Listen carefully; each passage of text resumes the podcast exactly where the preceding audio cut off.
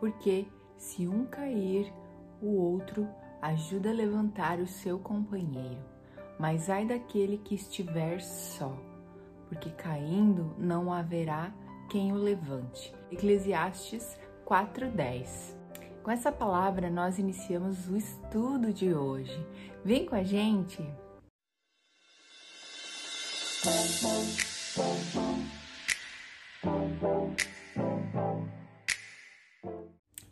Bom dia! Eu sou a Leia Celestino, hoje é dia 10 de setembro. Esse é o nosso devocional Meu Plano com Deus. Para você que está acompanhando a nossa leitura anual da Bíblia, nós estamos no livro de Provérbios, nos capítulos 8 e 9, e no livro de 2 Coríntios, capítulo 3. E o assunto do nosso devocional de hoje é isolamento. A leitura bíblica para este estudo de hoje está em Atos, capítulo 2, dos versos 42 ao 47. Como era agradável a comunhão que desfrutávamos quando acompanhávamos a multidão à casa de Deus. Salmos 55, verso 14.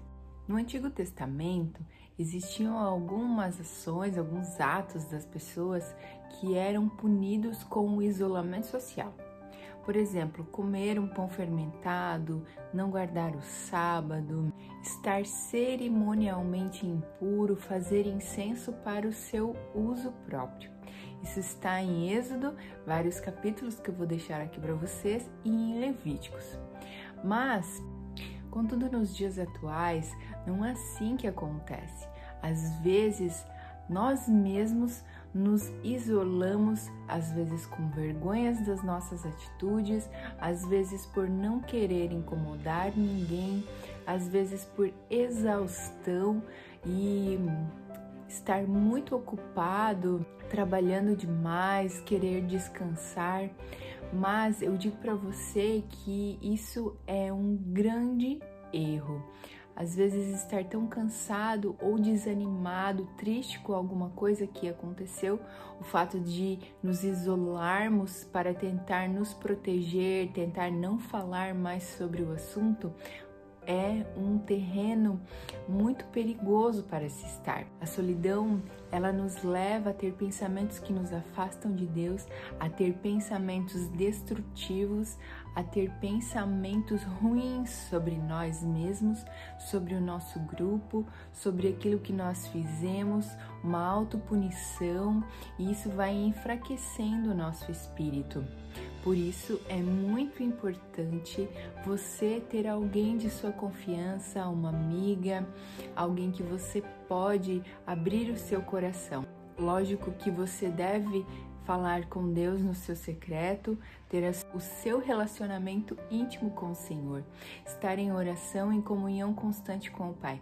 Mas é muito importante você pedir ajuda. Quando você sentir que você está se isolando, você está fazendo coisas, se ocupando demais como uma fuga para fugir desses problemas, para não pensar mais sobre isso, não quer dizer que o assunto estará resolvido e apenas um monstro estará lá no cantinho. A sujeira desse assunto estará lá debaixo do tapete. Você precisa sentar com alguém, ter um tempo de qualidade com alguém, um tempo de comunhão com alguém de sua confiança. Ore, coloque na presença de Deus para que o Senhor mostre essa pessoa para você, que você possa conversar. Peça ajuda para algumas pessoas do seu convívio, da célula que você frequenta, das pessoas que estão é, te ajudando também espiritualmente para que elas possam orar por você é muito perigoso estar neste lugar de isolamento. Posso falar para você que isso nos enfraquece demais. Eu sou uma pessoa com muita tendência ao isolamento. Eu sou uma pessoa com muita tendência a me afundar no trabalho e fugir dos meus pensamentos ruins, mas eles continuam lá. Acabo me isolando porque eu não quero incomodar ninguém mas eu tenho pessoas valiosas no meu caminho que eu sei que me amam e o Senhor colocou elas na minha vida para me ajudarem a levar os meus fardos também.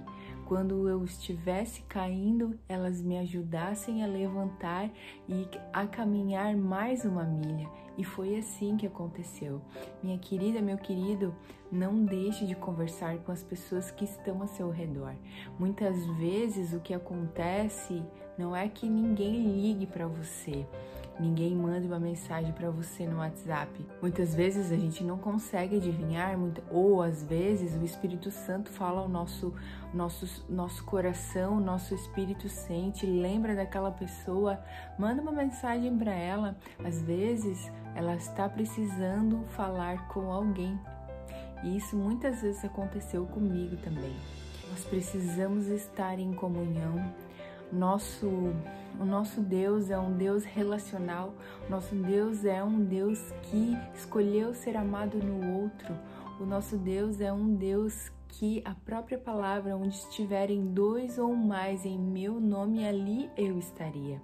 Lógico que ele está no secreto conosco, mas ele também quer estar nos relacionamentos. Nós precisamos estar junto com os nossos irmãos, crescendo em graça e em conhecimento.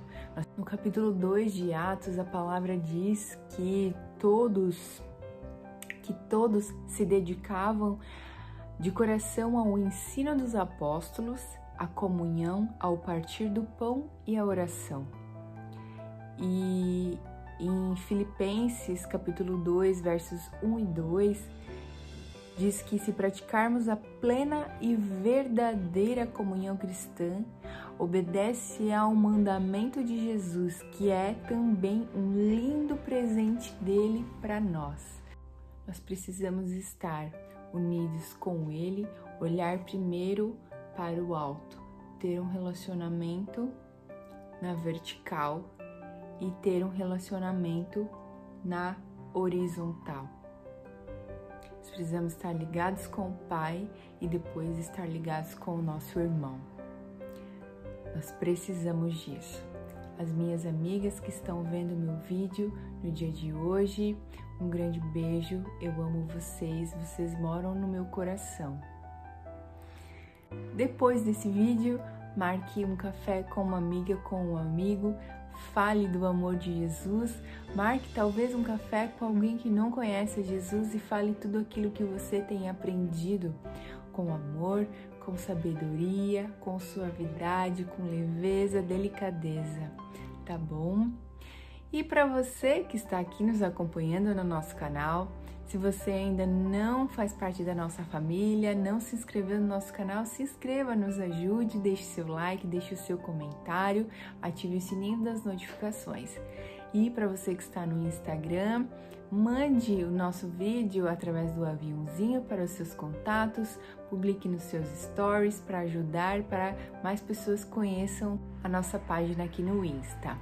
Muito obrigada, um bom final de semana, pleno na presença do Senhor. Um grande beijo e até o próximo vídeo.